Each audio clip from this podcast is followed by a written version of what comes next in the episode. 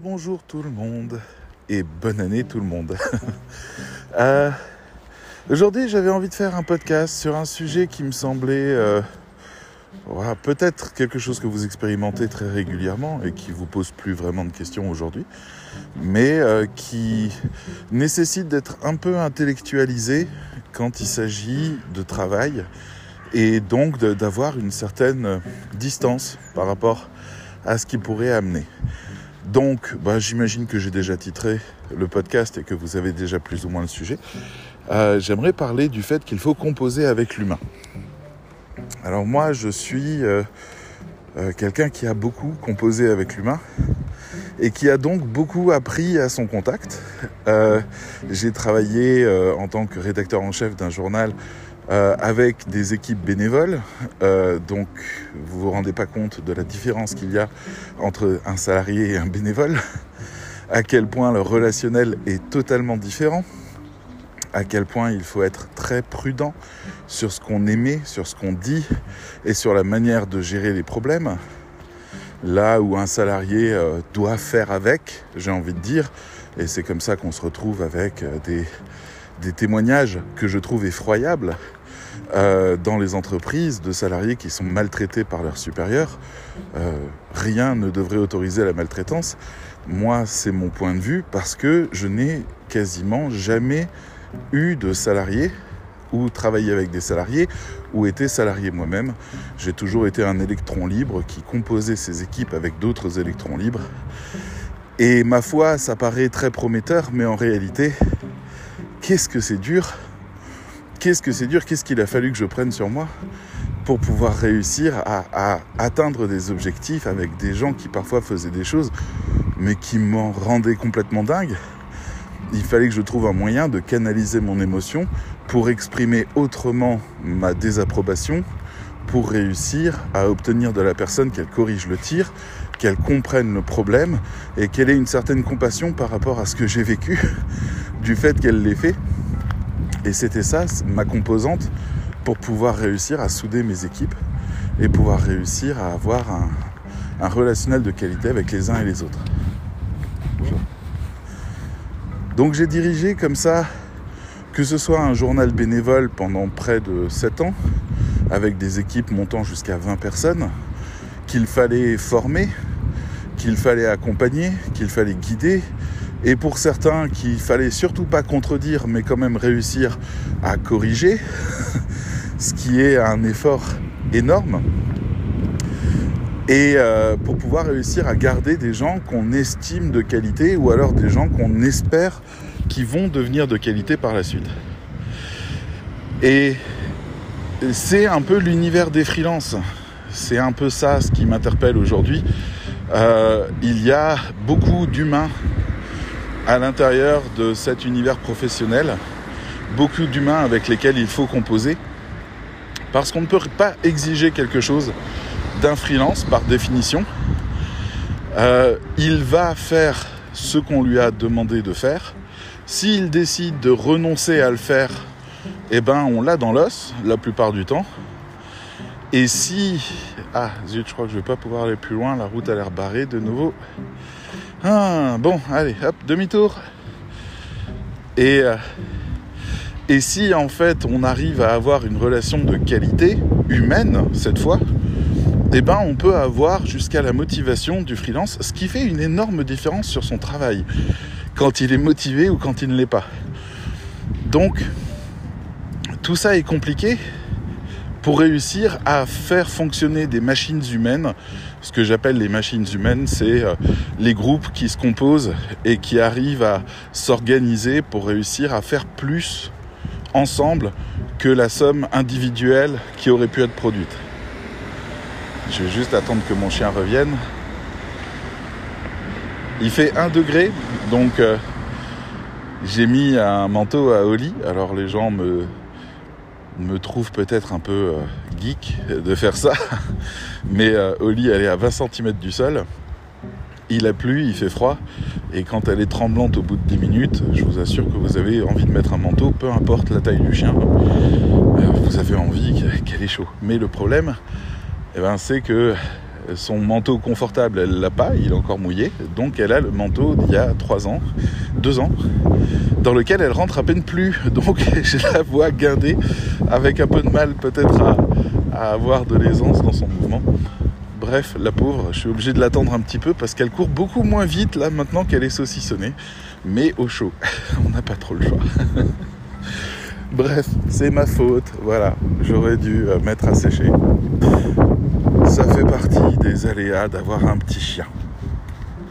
Alors, ceci étant, donc, euh, qu'on il y a des gens qui pensent que c'est bien de salarier des rédacteurs parce que ça leur permet d'avoir un certain contrôle euh, sur la productivité. C'est pas tout à fait vrai.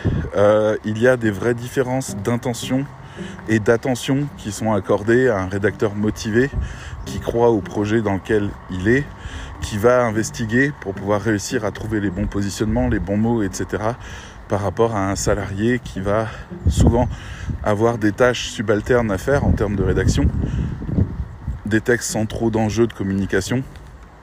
Et on va déléguer, et c'est déjà arrivé, je l'ai déjà vu, euh, on va déléguer toutes les parties. Bonjour. On va déléguer toutes les parties euh, importantes dans le domaine de tunnel de conversion ou autre à des extérieurs qui ont une bonne réputation, qui savent s'engager, qui savent ci, qui savent ça. Oh là là, il y a quatre chiens qui arrivent en même temps, tous lâchés. ça va être compliqué. Eh oui. Euh, vous pouvez rappeler votre chien, s'il vous plaît?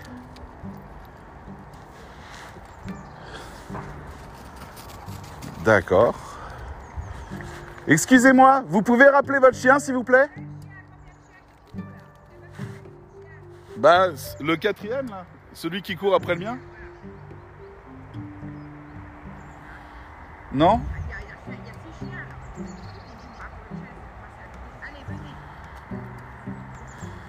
Bon. Ok. Allez, viens. Je te prends. Hop.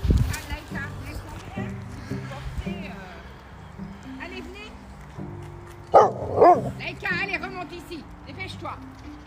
D'accord.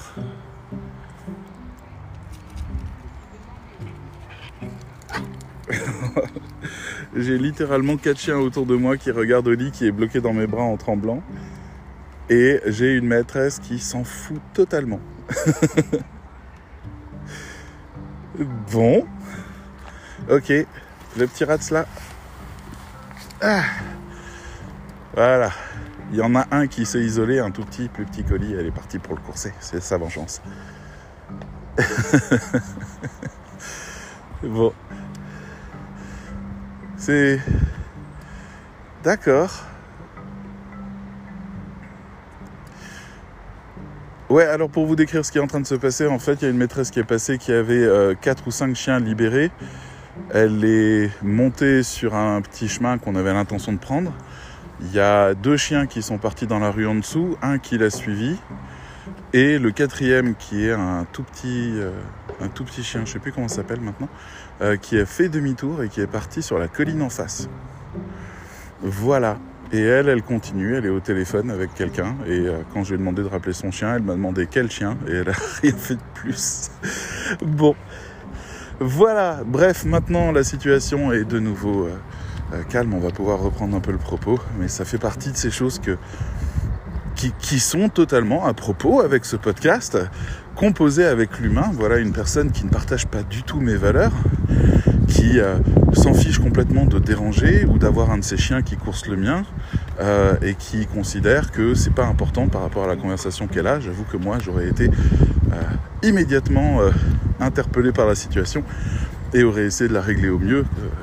mais voilà, les gens ont des tracés et des vécus différents et il faut composer avec. Ah, je sais que là où vous êtes, vous m'admirez de mon sang-froid. Mais c'est pas bien grave, on va prendre un autre chemin, on les recroisera un petit peu plus haut, on va s'éloigner un peu de, la meute. Mais donc, dans ces compositions-là, moi j'ai travaillé à Séomantique, et euh, Séomantique, c'est, euh, ça a été exactement ce que je vous décris, c'est-à-dire une organisation euh, 100% freelance, avec une entreprise centrale qui était la mienne, auquel tous les freelances faisaient la facture sur les missions qu'elle arrivait à trouver. Donc les équipes se composaient, se décomposaient et il y a eu bien sûr sur les 10 ans de Céomantique, enfin moins, 6-7 ans je crois, il y a eu beaucoup de heurts, beaucoup de problèmes. Et souvent c'était lié au fait que le rédacteur ne faisait finalement pas ce que le client demandait. Donc moi je me sentais responsable et je pensais que j'avais mal expliqué, mal donné, etc. Et donc on faisait des corrections, les unes après les autres, et le rédacteur finissait par se décourager, considérant qu'il ne comprenait pas, et puis considérant aussi que le temps passé sur un texte était beaucoup trop long par rapport à ce qui était payé. Et donc ça s'arrêtait. J'ai fait une tentative, ça me fait penser à ça, de salarier quelqu'un en me disant, bon, Seomantic a toujours beaucoup de production à faire. Si je fais passer, exactement le raisonnement que je vous ai dit, euh, si je fais passer une partie des productions non majeures à un salarié qui aurait juste à produire des textes simples, eh ben, je peux réussir à augmenter le bénéfice de l'entreprise par rapport à son chiffre d'affaires. Et ça peut être rentable. J'ai pris donc une débutante que j'ai formée et qui a eu, elle, un blocage. C'est-à-dire que, quoi qu'on fasse, elle avait des, je sais pas, des espèces d'angoisse, une espèce d'obsession, une espèce de doute permanent. Et donc, en fait, elle passait jusqu'à 9 heures sur un seul texte payé 40 euros. Donc, ce que moi je lui payais en volume horaire était, par rapport à ce que ça me rapportait, euh, bah, déficitaire largement. Et au bout de trois mois, ben, j'ai arrêté à cause de ça. J'ai jamais réussi à lui faire passer le cap de produire en moins d'une heure un texte. Jamais. Alors ces textes, au bout de 9 heures, ils étaient bien. Hein. Et d'ailleurs, au niveau du recrutement, ça a été une grande leçon parce que j'ai recruté deux personnes, j'ai auditionné deux personnes. Il y en a une qui m'a rendu un texte de merde et l'autre qui m'a rendu un texte parfait. Donc j'ai pris la personne qui avait fait le texte parfait et là, elle m'a dit qu'elle avait mis trois jours pleins à le faire, une fois qu'on avait signé ce putain de contrat. Et là, je me suis dit, ok, je me suis fait avoir. Voilà. Donc bon, au bout de trois mois, après avoir essayé et essayé encore, j'ai laissé tomber. Et je me suis dit que le modèle euh, salariat ne me convenait pas, parce que j'avais vraiment besoin que les gens se donnent au projet et qu'il y ait toujours cette barrière de la validation pour être payé, de manière à ce que les gens comprennent les enjeux. D'ailleurs, cette euh, même euh, ancienne salariée est revenue en freelance en disant ouais ben maintenant que j'ai appris le métier je vais le faire. Je lui ai donné un texte à faire, elle a mis deux jours, je l'ai payé 40 euros. Elle m'a dit on arrête. Donc la réalité du freelance est très différente de celle du salarié. Alors on parlait de l'humain, mais là pour le coup, l'humain il doit passer au second plan si on veut avancer. Donc tout ça est compliqué à composer. Il y a comme ça des machines humaines qui fonctionnent extrêmement bien. Hier j'ai discuté avec une ancienne rédactrice de Céomantique, euh, qui a été aussi une élève, que je salue parce qu'elle dit qu'elle écoute mes podcasts encore régulièrement, donc tôt ou tard elle va tomber sur celui-là. Bonjour et euh, qui me disait qu'il existait des équipes de rédacteurs, notamment dans le coin de Rennes, en Bretagne, qui avaient une réputation de dingue et faisaient des tarifs de dingue parce qu'ils travaillaient extrêmement bien. Et je me dis, c'est atteignable ça.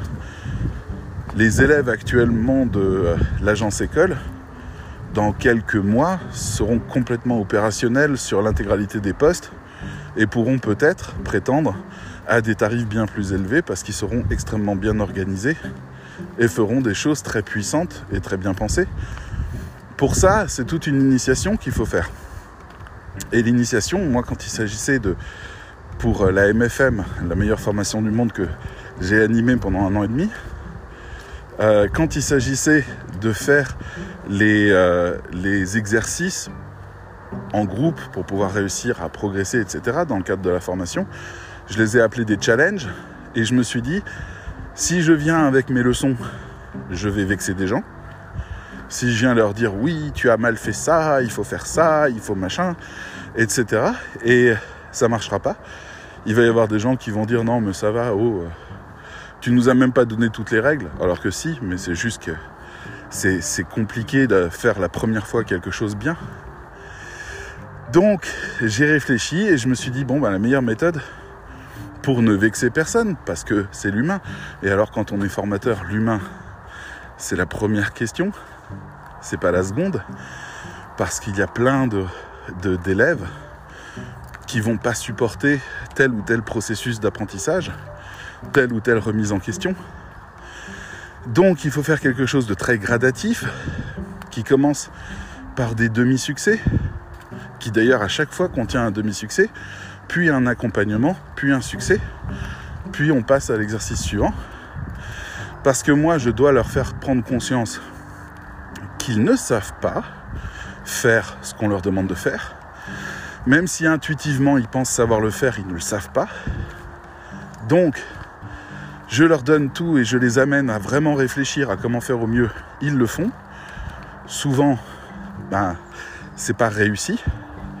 C'est pas raté, mais c'est pas réussi. Il n'y a que la moitié de la distance qui est faite, ou un peu plus, ou un peu moins. J'arrive. Dans l'enthousiasme, je leur dis euh, qu'on peut faire mieux.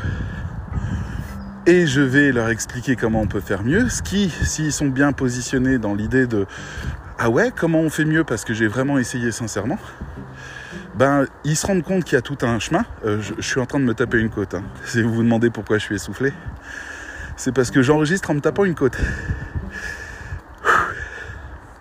Et pas une petite. Et encore des chiens qui arrivent et qui sont toujours libérés. Là, c'est des border collies. Bon, ça a l'air d'aller. Euh,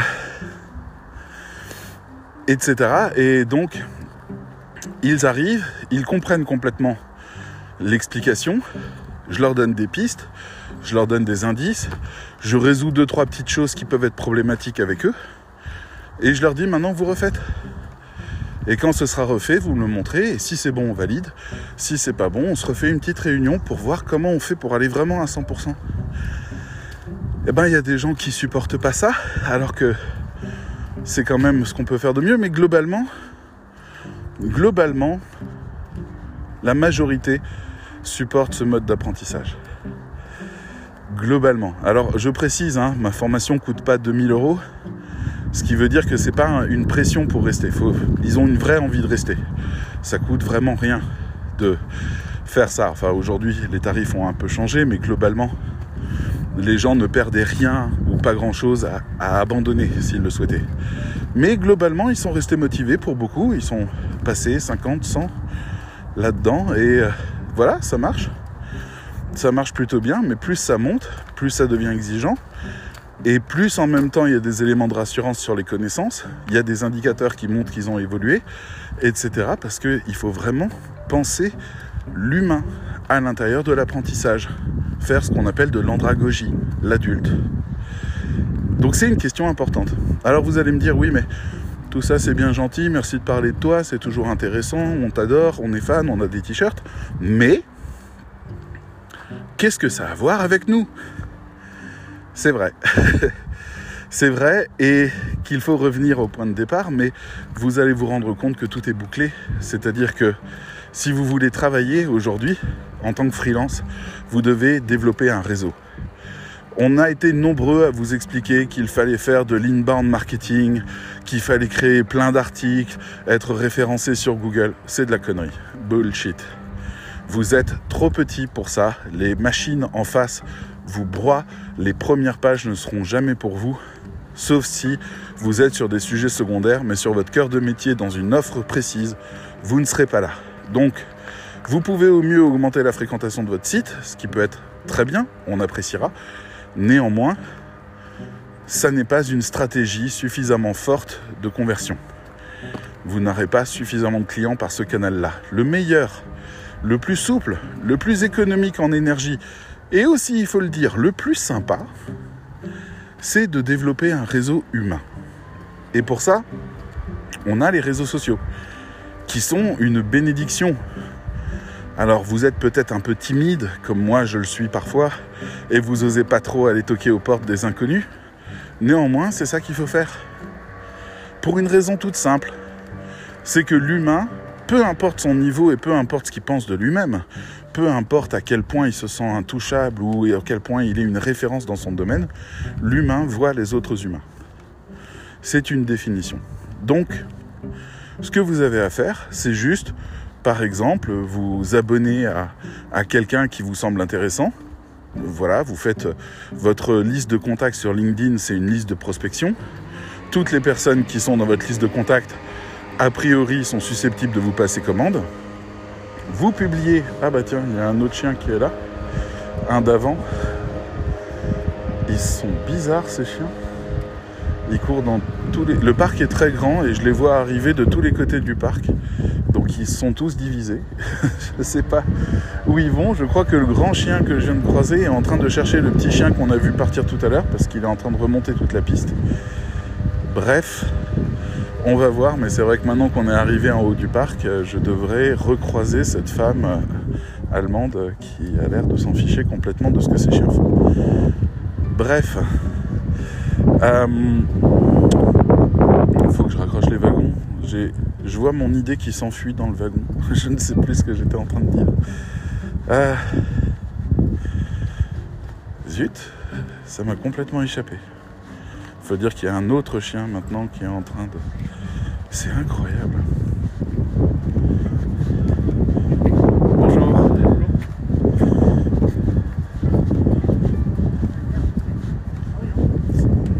Oli Oli Ici tout de suite.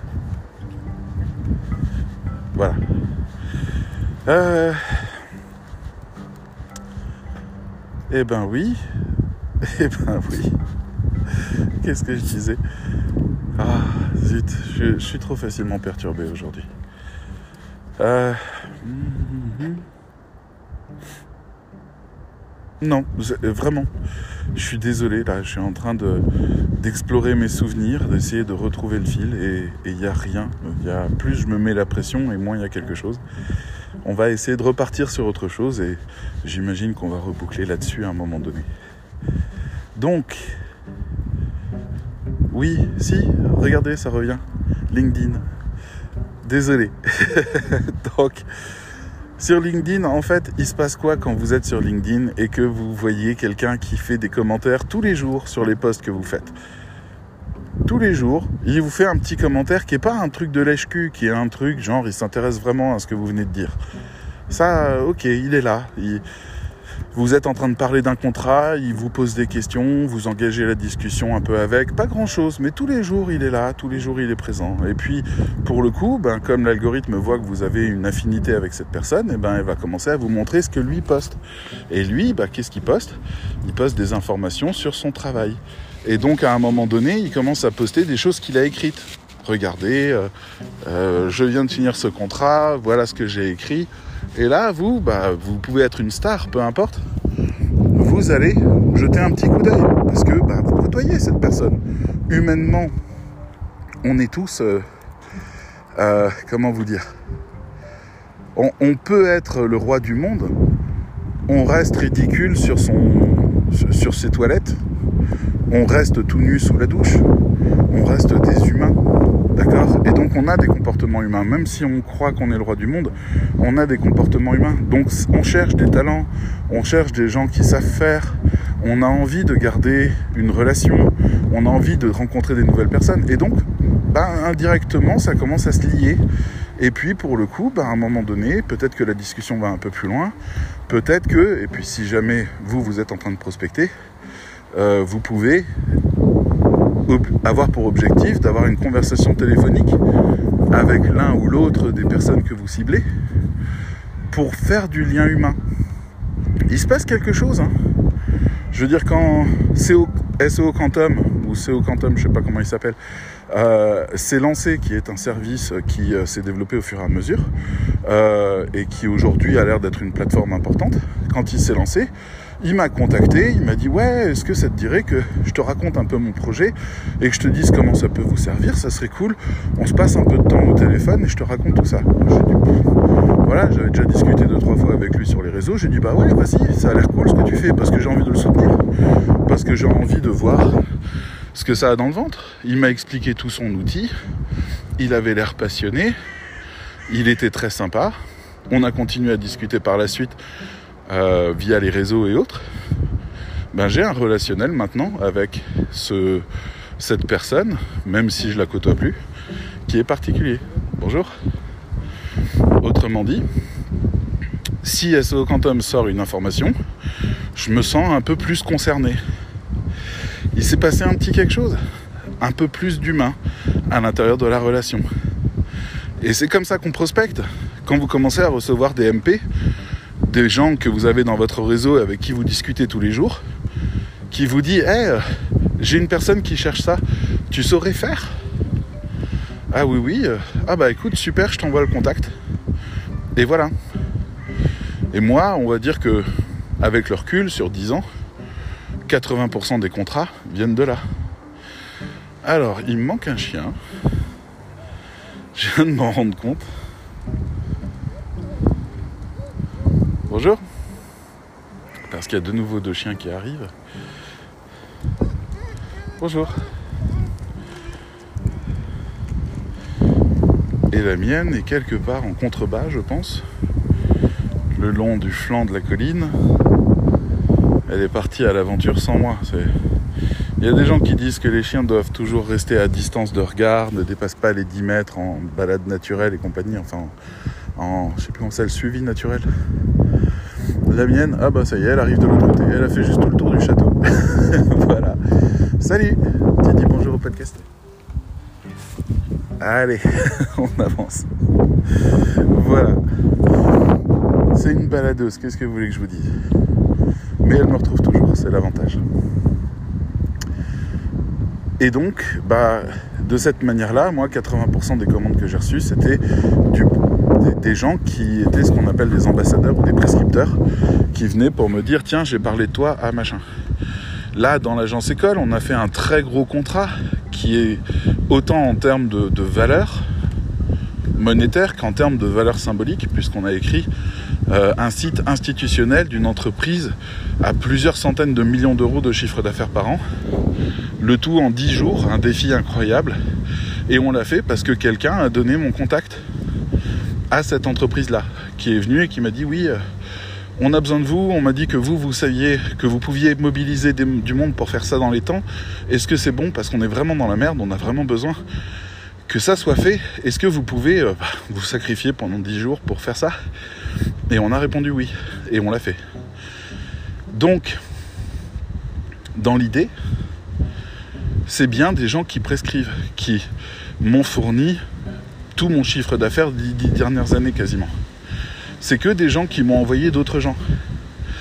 Et ça, c'est ce que vous devez cibler en tant que, freelance. Mais vous comprenez bien que la composante humaine arrive à pleine balle là-dedans. On n'est pas là pour faire de la communication institutionnelle, je veux dire, les gens peuvent tomber sur vous par hasard et dire ah ben elle a l'air ceci, il a l'air cela. Allez hop, j'y vais comme ça un peu à l'aveugle. Mais quand il s'agit de confier des sommes de plusieurs milliers d'euros, on veut savoir à qui on a affaire. Et 60% de d'efficacité, donc le, le canal de conversion le plus puissant, c'est le bouche à oreille, la recommandation. Donc c'est ça ce que vous devez cibler c'est pas tous les témoignages, tous les machins, les, les avis sur vos travaux, ça.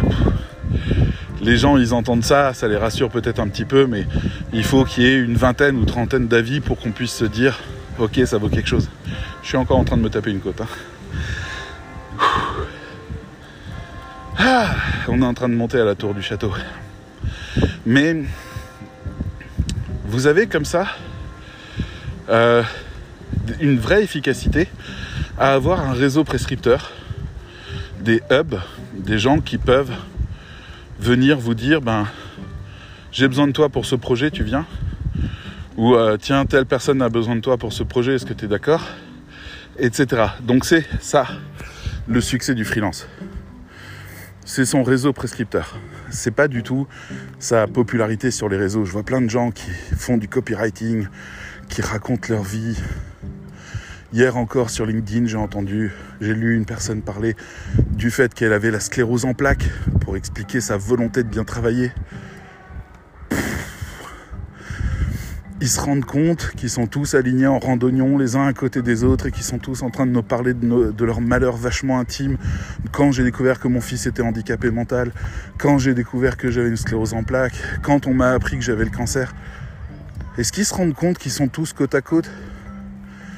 Et que finalement tout ça, ça annule toute leur efficacité, quand bien même ils auraient des milliers de likes, ça reste euh, une espèce de fan service. Enfin, je ne crois pas en ça. Je ne crois pas en cette qualité de communication-là. Je pense que ce qui compte, c'est de faire du lien humain. Je pense que c'est important, que ce soit dans le cercle des rédacteurs que je dirige, euh, j'ai besoin que les gens fassent du lien entre eux aussi. Pendant longtemps, dans la MFM, quand c'était juste une formation, je voulais qu'il y ait du lien qu'avec moi, en gros. C'est-à-dire que ça me facilitait la vie, qu'ils ne se clashent pas entre eux, qu'il n'y ait pas de, de trucs compliqués qui apparaissent. J'avais besoin que les choses soient simples parce que j'avais 200 personnes qui tournaient là-dedans. Donc c'était important que ça soit simple. Mais maintenant qu'on a mis en place un réseau social privé, j'ai envie que ça devienne une communauté et j'ai envie qu'ils fassent quelque chose ensemble en dehors des murs aussi. J'ai envie qu'ils pensent collectif et qu'ils apprécient le fait de ne pas être seuls et qu'ils apprécient le fait de rencontrer d'autres personnes et de faire du lien avec d'autres personnes. Parce que le jour où une personne du cercle reçoit un contrat ou une proposition de contrat qu'elle ne peut pas faire, elle connaît le niveau des autres parce qu'elle travaille avec eux régulièrement. Donc elle peut passer un coup de fil à l'un ou l'autre et dire est-ce que ça t'intéresse, je te recommande pour ce truc-là, et c'est toi qui le fais. Et ça, c'est ce que je veux, parce que c'est comme ça que Séomantique a tourné pendant des années. On recevait des contrats, des fois je recevais des contrats trop petits pour que l'agence les fasse, je les envoyais à un rédacteur directement qui s'occupait de faire la liaison. Et c'était bien parce que je connaissais le travail de tout le monde, donc je savais exactement à quel rédacteur envoyer quel petit contrat qui, qui serait bien honoré. Parce que c'est important quand on recommande quelqu'un de croire qu'il sera à la hauteur du travail et de ne pas être déçu. C'est gravissime quand on déçoit un client qui nous a euh, recommandé. Gravissime pour la relation. Si, si personne vous a recommandé, que vous décevez un client, c'est pas grave. Mais euh, quand quelqu'un est dans la boucle, c'est chaud. C'est très chaud. Moi, j'ai perdu des amis parce qu'ils m'avaient recommandé quelqu'un qui s'est avéré complètement nul et quand je leur ai demandé pourquoi est-ce qu'ils avaient fait ça, ils m'ont dit Ah, je sais pas, je le connaissais que de LinkedIn, on se marrait bien ensemble, je pensais qu'il était crédible. Ah ouais. Ah ouais, c'est ça ce que tu m'as envoyé, bâtard. Et maintenant je passe pour un connard auprès de mon client. Ouais, super. Ou alors des gens dans mon entourage proche, des familles, amis qui me disent Oui, euh, je connais une personne, elle est au chômage, elle écrit bien, est-ce que je peux te l'envoyer? Non. non, tu me l'envoies pas. La réponse est non, parce que tu n'as pas les compétences pour savoir si elle est au niveau ou pas de ce que je recherche, et que si ça se passe mal, ça va se passer mal à fond pour nous deux aussi, et donc non, je ne veux pas. Donc voilà, c'est pour vous dire en fait à quel point l'humain joue partout. On devrait normalement être juste des professionnels. Tu n'as pas fait ton travail, nous arrêtons de travailler ensemble. C'est tout. That's it. On va pas chercher plus loin. Mais en réalité, ça va beaucoup plus loin que ça. C'est euh, tu as bien fait ton travail, mais tu m'as pris la tête à un moment où tu voulais une information, tu as trop insisté, j'ai trouvé ça désagréable. Quand je t'ai dit d'arrêter, tu m'as dit que tu m'as fait une phrase qui m'a culpabilisé, j'ai pas aimé cette émotion-là, donc on ne travaille plus ensemble. Là, on est hors du champ professionnel à ce moment-là. Mais voilà, là c'est la même chose. En ce moment, il se passe un truc, c'est euh, bon, c'est d'actualité aujourd'hui et ça me fascine en termes de communication, autant que ça me désole en termes purement humains, mais on a quand même notre président qui vient de tenir un discours à propos des gens qui refusent le vaccin, qui est, mais un discours de fils de pute. C'est-à-dire qu'il a carrément dit qu'il voulait les emmerder, que c'était plus des citoyens, etc., etc. Et c'est honteux. C'est honteux parce que c'est nous qui payons ce connard. Alors oui, peut-être que vous êtes pour, peut-être que vous êtes contre, mais là je parle vraiment de cette séquence politique-là et des conséquences que ça va avoir. Je ne suis pas en train de vous donner la valeur générale de l'homme, euh, du président ou de son gouvernement ou de son bilan ou de ce que j'en pense ou de pour qui je voterai ou autre, mais je suis en train de vous dire ce que la, la plupart des gens sont en train de penser. C'est-à-dire, on le paye pour qu'il dirige le pays et il commence à à traiter de citoyens de seconde zone, voire de sous-citoyens, une catégorie de la population qui n'adhère pas à sa politique vaccinale. Et je pense qu'il va falloir qu'il soit malin, parce que là, il va couler en termes de communication. Donc on est là-dedans, on est dans cette séquence-là, et on, on a complètement oublié le bilan, on a complètement oublié euh, le fait qu'on a une vraie reconnaissance internationale sur la manière dont on a géré les choses. On a oublié le fait que l'économie est en train de repartir très fort et que donc le pari de tout mettre en stand-by et de financer tous les postes pour qu'aucune boîte ne ferme était valable ou en tout cas euh, semble porter ses fruits, on oublie tout le bilan positif parce que ce mec a osé dire ils nous emmerdent à pas se vacciner, et eh ben on va les emmerder, on va les priver de bière, on va les priver de sortir, de ciné, de resto, jusqu'à ce qu'ils se vaccinent. Ces connards, à partir du moment où, et, ça c'est la phrase je pense qui va lui coûter le plus cher, à partir du moment où vous ne suivez pas en gros la, politique générale sanitaire, et donc que vous vaccinez pas, euh, vous devenez. Alors il a utilisé deux mots. Euh, c'est pas incompétent, c'est pas inconscient. Bref, voilà, égoïste, quelque chose de la même famille. Et donc vous n'êtes plus citoyen. Et là, je comprends ce qu'il veut dire. C'est-à-dire ce qui fait citoyen, c'est ce qui fait nation. Donc, si vous, ne faites, si vous vous opposez au bien-être de la nation et c'est vrai que euh, vous pouvez poser des problèmes, mais je ne vais pas revenir là-dessus. Le podcast de Nouvel An parle pendant 20 minutes de toute la situation, et pour moi, elle est, euh, le plan qui est proposé est acceptable et plutôt intelligent. Et je ne suis pas sûr qu'il y ait un meilleur plan disponible. Donc, j'accepte les règles, sachant que ça va me priver de droits, sachant que ça va m'obliger à des choses, mais globalement, j'accepte. Mais donc ce qu'il dit, c'est tout le monde essaye de se sauver le cul, 90% des gens font le job et on n'y arrive pas au bout et on s'en sort pas parce qu'il y a 10% de connards qui font pas. En gros, c'est ça le discours. Oui et non. Je sais bien qu'il est face aux plus réfractaires des réfractaires. Je sais bien que les gens qui sont en face de lui sont vraiment très très convaincus qu'il faut surtout pas faire ce vaccin. Euh, j'en parlais hier à une copine et elle me disait mais euh, toi t'es sûr du vaccin? Je dis non mais si jamais ça nous tue, je préfère crever avec 90% de la population que faire partie des 10% survivants qui ont vu 90% de la population mourir. c'est un choix. Je veux pas vivre ça. Je veux pas voir tout le monde crever en disant regardez c'est le vaccin, ça les bute tous, j'avais raison et à la fin on est, il y a plus personne quoi. Donc j'ai pas envie de voir tous mes amis, toute ma famille mourir. Je veux pas. Je préfère crever avec eux. Bon, c'est mon point de vue. Mais, euh, mais globalement, en tout cas, euh, c'est une mauvaise séquence, très très mauvaise, qui correspond à un énervement qui va sans doute exciter les émouriens et les autres qui ont très envie euh, d'avoir de, de, l'autoritarisme.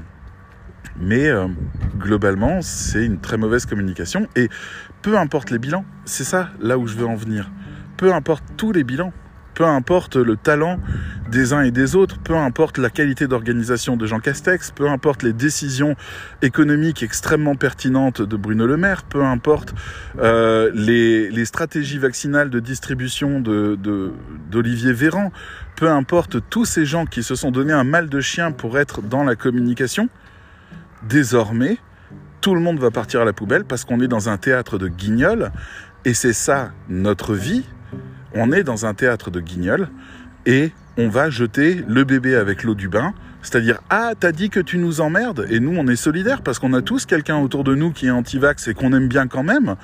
On le trouve un peu con-con, mais Enfin, je dis ça parce que les arguments sont un peu con-con. Le jour où ils arrivent avec des études en disant regarde ce vaccin, il a buté 60% des gens, regarde, il a créé des complications, regarde, tu vois bien qu'il j'ai pas les preuves.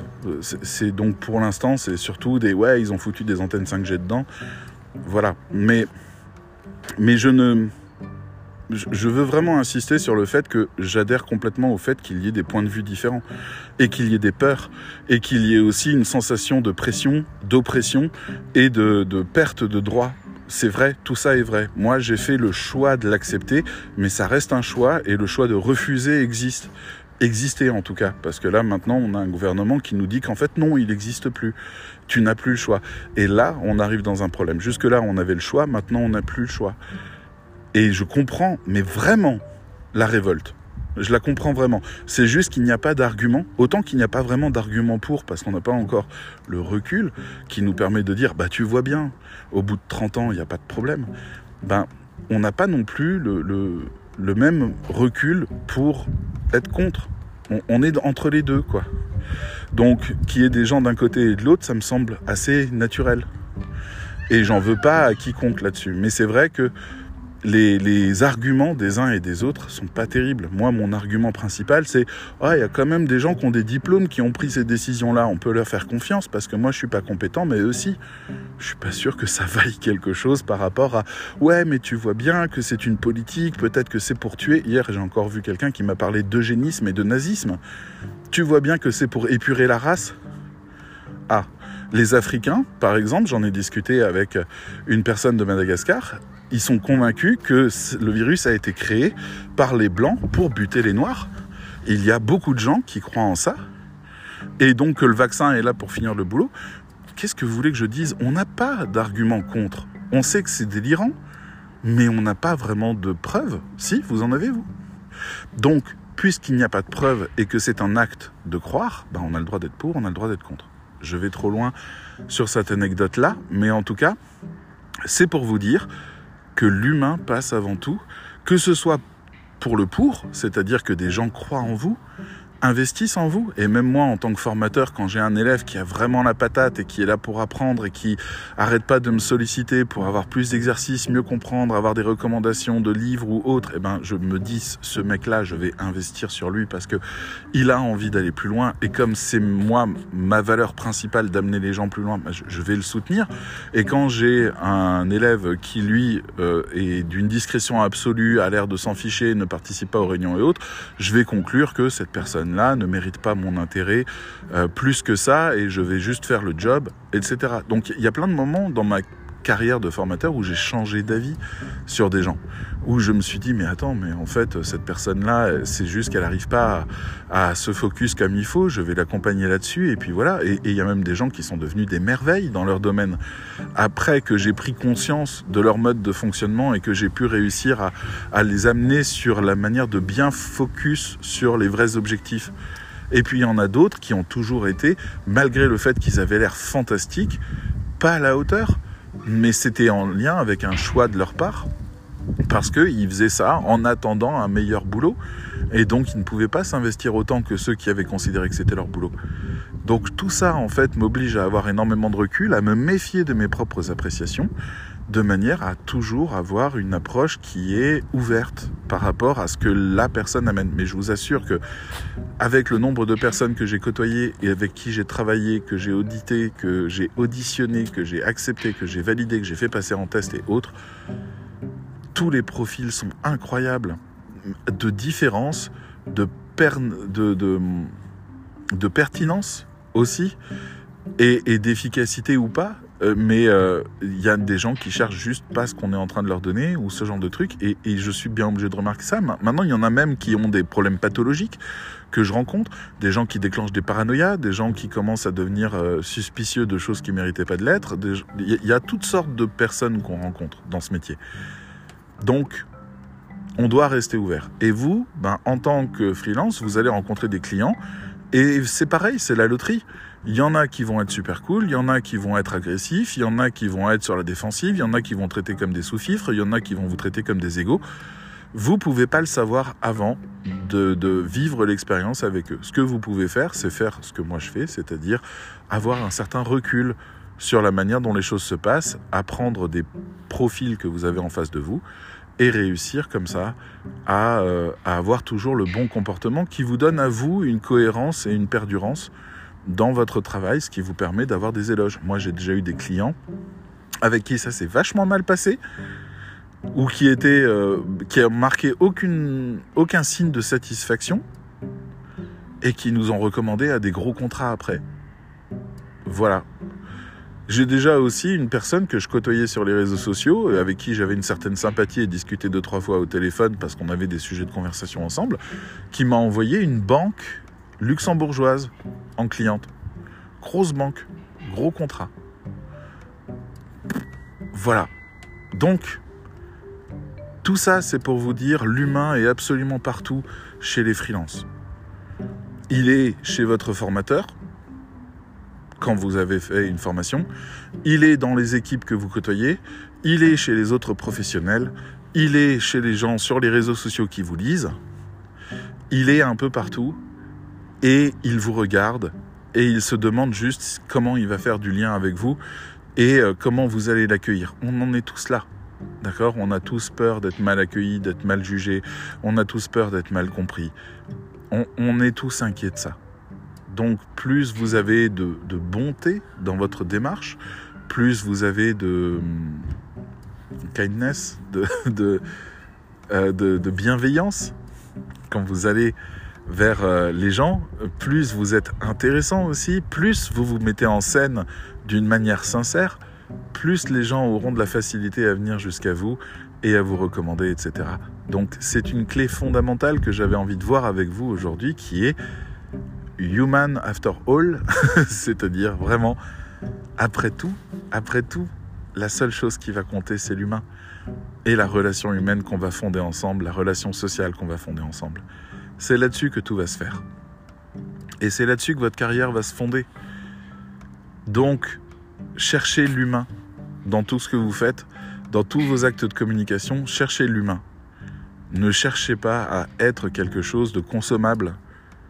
Cherchez à être une personne qu'on identifie et qu'on aime pour ce qu'elle est. Ou qu'on n'aime pas pour ce qu'elle est. C'est pas grave, vous pouvez pas plaire à tout le monde. C'est très bien comme ça. Sinon, vous auriez vraiment du mal à gérer.